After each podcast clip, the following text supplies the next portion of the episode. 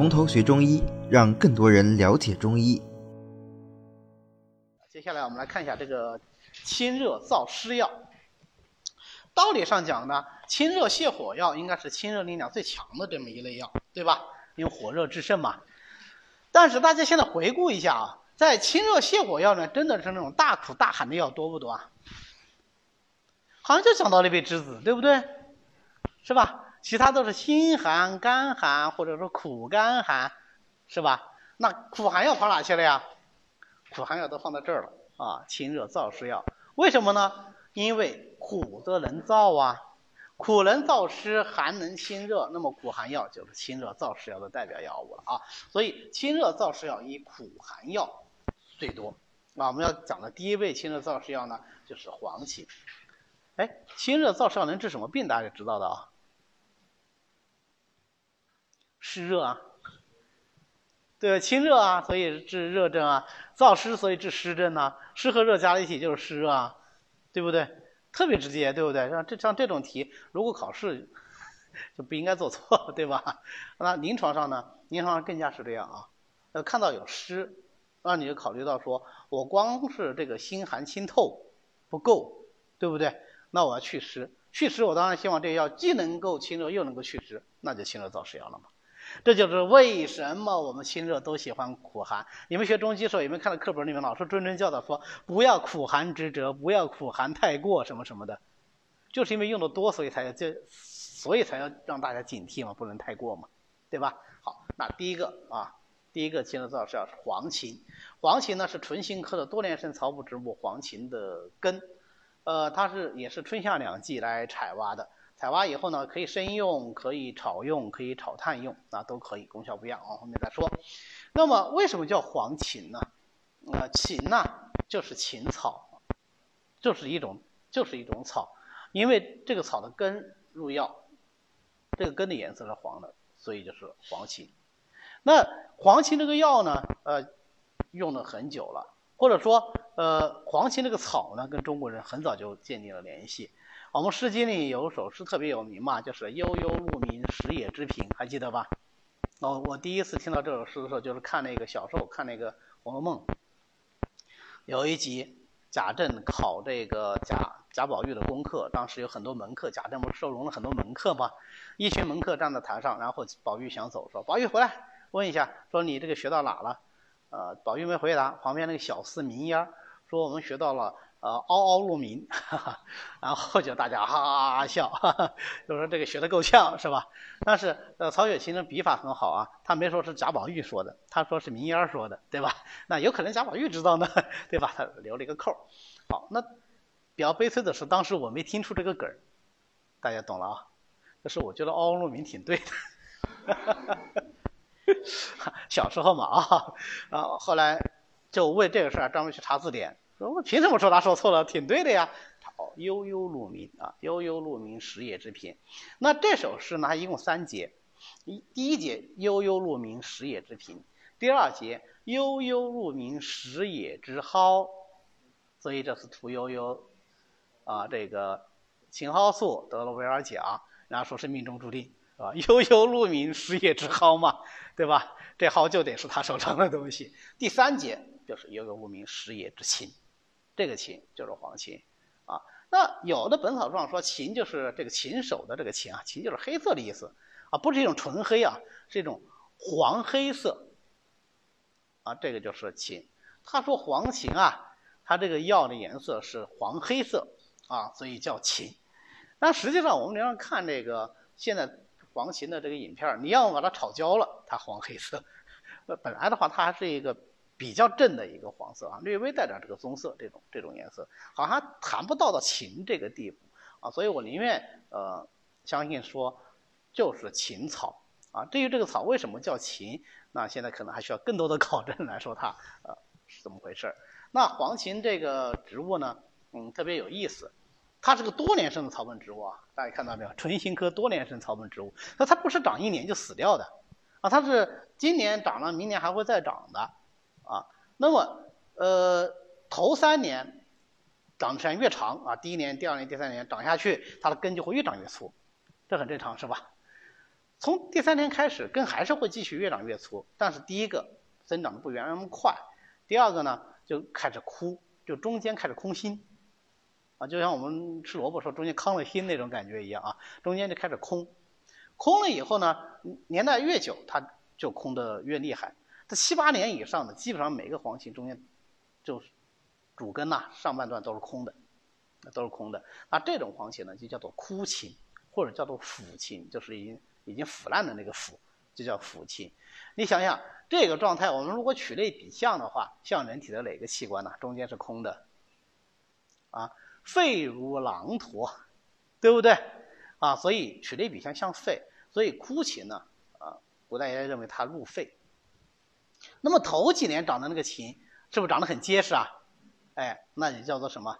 啊，就叫条琴，它不是一条条的，整整颗都是实心的吗？大家想，这个条琴跟枯琴比起来，谁年纪大呀？枯琴年纪大，对吧？所以那个细条条的就是小字辈，所以叫它子琴，儿子的子，子琴。啊，那再想想，枯琴是入肺的话，那子琴就入哪儿呢？它就往下走嘛，对不对？那黄芩入什么经呢？黄芩入肺、胆、胃、大肠经。你往下走就跑哪去了呀？就跑大肠去了。对吧？所以子芩呢就入大肠经多一点，枯芩呢就入肺经多一点啊，这是它本身的这个呃规律，就它本身的生长规律是这样子的啊。这个当然也很容易理解，是吧？我就喜欢用做菜打比方，是吧？这个嫩豆腐有嫩豆腐做法，老豆腐有老豆腐的做法，对吧？呃，这个豆苗有豆苗的做法，是吧？这个豆角有豆角的做法，是吧？就不同的时候、不同的部位，咱们就不同的功效，明白吧？不同做法上什么就不同的功效啊，对不对？好，那黄芪呢？它的性味归经是这样的啊，苦寒归肺、胆、胃、大肠经。苦寒，所以怎么样？燥湿，它就能够清热燥湿。因为寒的比较厉害，所以清热力量很强。因为清热力量强，我反复讲啊，毒为热之极，所以它就能怎么样？就能解毒啊。所以凡是那些苦寒药，又说能够解毒的。那一般清热力量都比较强，而且它解什么毒啊？毫无疑问，它只能解热毒，对不对？所以你们千万不要学中药的看到能解毒啊，就想它这一会儿能什么解呃解附子毒啊，或者谁中毒了来解呢？没用的啊，一点用都没有，它只能解热毒。那热毒什么表现呢？热毒最典型的表现就是长包啊，痈疡啊，最典型表现就是痈疡。所以这些清热解毒的药往往都能够治痈疡。啊，这是一般的规律。好，那么黄芩这个药呢，清热燥湿啊，它虽然说是呃有归经的，是吧？归这个肺经、归胃经、归胆经、归大肠经，但是有没有发觉，肺在上，胆胃在中，大肠在下，它是不是都跑到了？上中下是不是都跑到了？所以它能清一身湿热之症，上中下它都可以去。啊，所以它配滑石、通草、豆蔻，哎，这都是中焦药啊，对不对？它能够清中焦的湿热。它配上栀子、茵陈，就能够治疗阳明经的湿热发黄症。它配上黄连，它能够走大肠，就能够治疗湿热立下症。你比方说，以后你们要学芍药汤，芍药连芩与大黄、龟桂甘草冰木香连芩同用，对吧？啊，它配上生地、木通，哎，它能够通，就能够通利小便。还记得生地木通这两个药的组合吗？我们前面讲导赤散的是有生地木通，记不记得？再加竹叶甘草就是导赤散呢，对吧？我再加一个黄芪，哎，那它清热利湿通淋作用更强一些，是不是？啊，它这里没有用竹叶，可不可以用竹叶啊？可以啊，加上竹叶，加上甘草，那就是导赤散加黄芪嘛，有问题吗？一点问题也没有，对不对？那顺便再开脑洞想一想，它既能够入肺经，又能够这里还能够通淋，对不对？那它用来治疗这种肺热淋痛，是不是效果就特别好啊？哎，对，没错。所以清肺引子，清肺以通淋的代表方，清肺引子，它清肺热的就选了一个黄芪，啊，就选了一个黄芪啊。所以黄芪清肺热啊，对吧？那它配上天花粉啊、白芷啊、连翘啊，它就能够治疗臃肿疮毒。天花粉前面讲过了吧，能消痈的，是不是？白芷还记得吗？白芷，白芷能够排毒的，还记不记？呃，排脓的，还记不记得？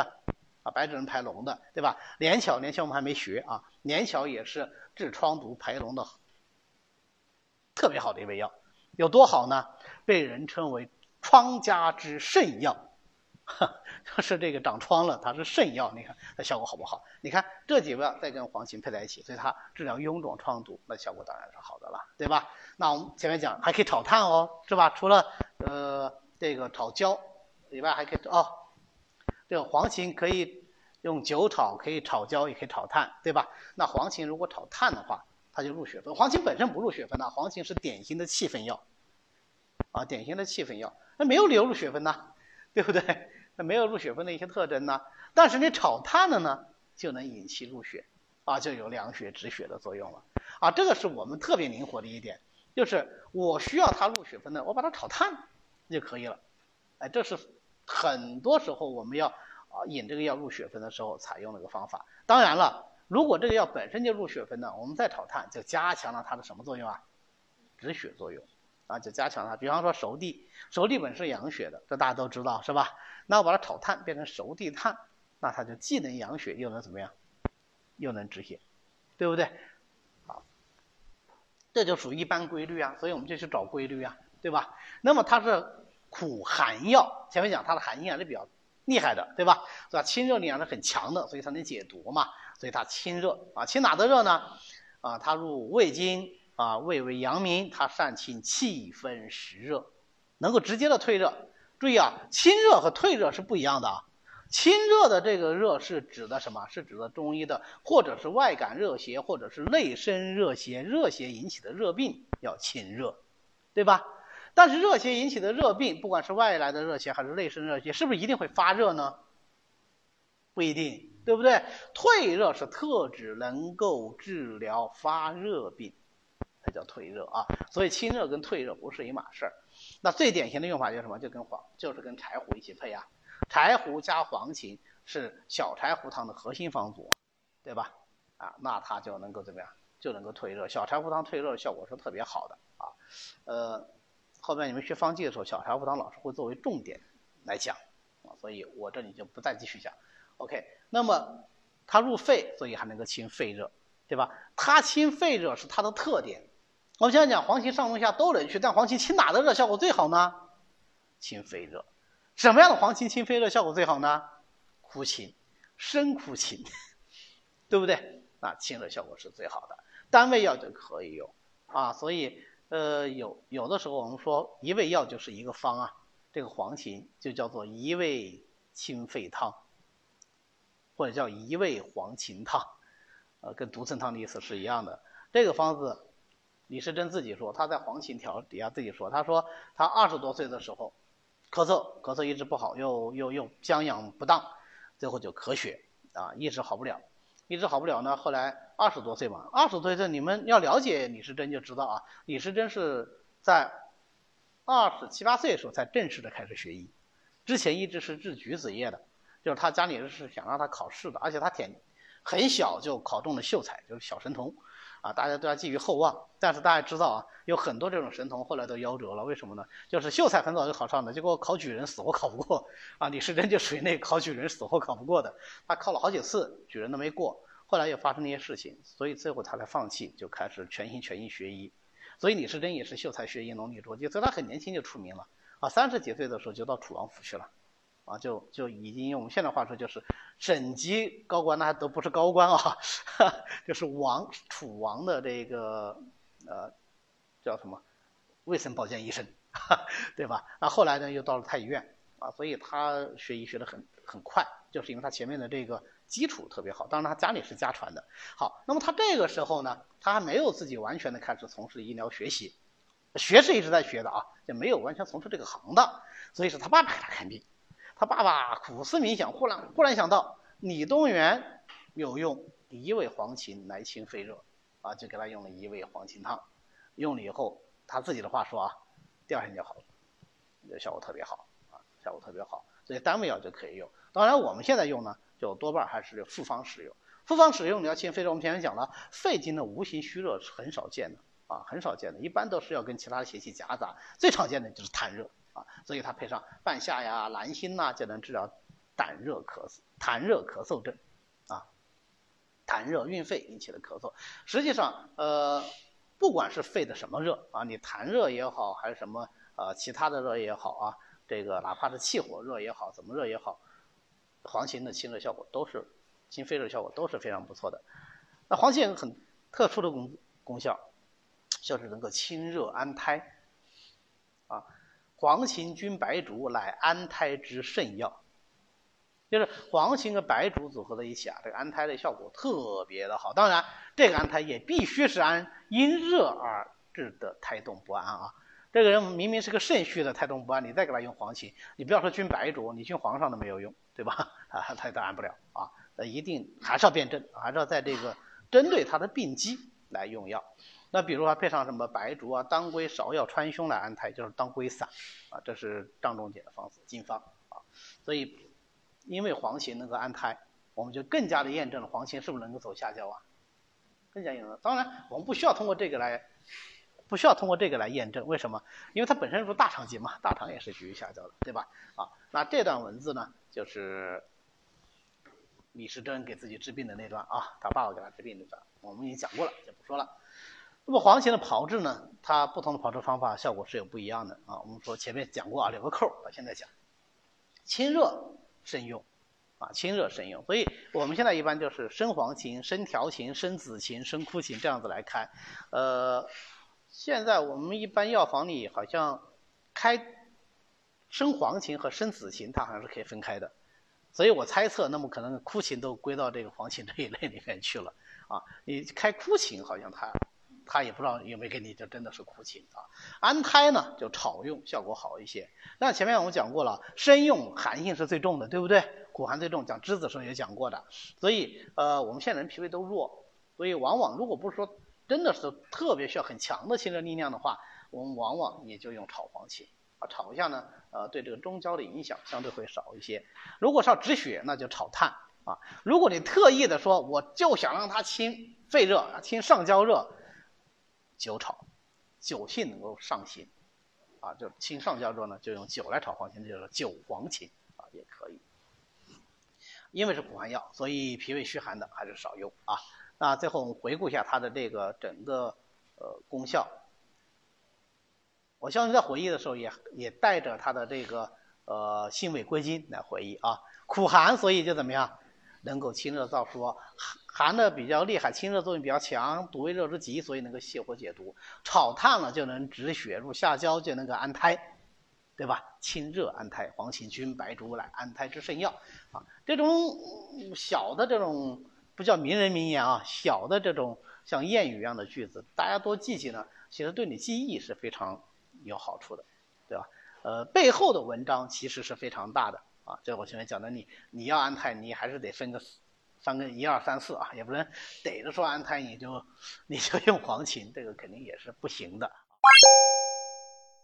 好的，今天呢我们就讲到这里，欢迎大家扫描下方的二维码，加我们群管理员的微信 b m z z y j t，也就是百密斋中医讲堂的拼音首字母，并且发送从头学中医，呃，这样呢我们的管理员就会拉你入群的，让我们一起和。其他的中医爱好者来探讨中医知识。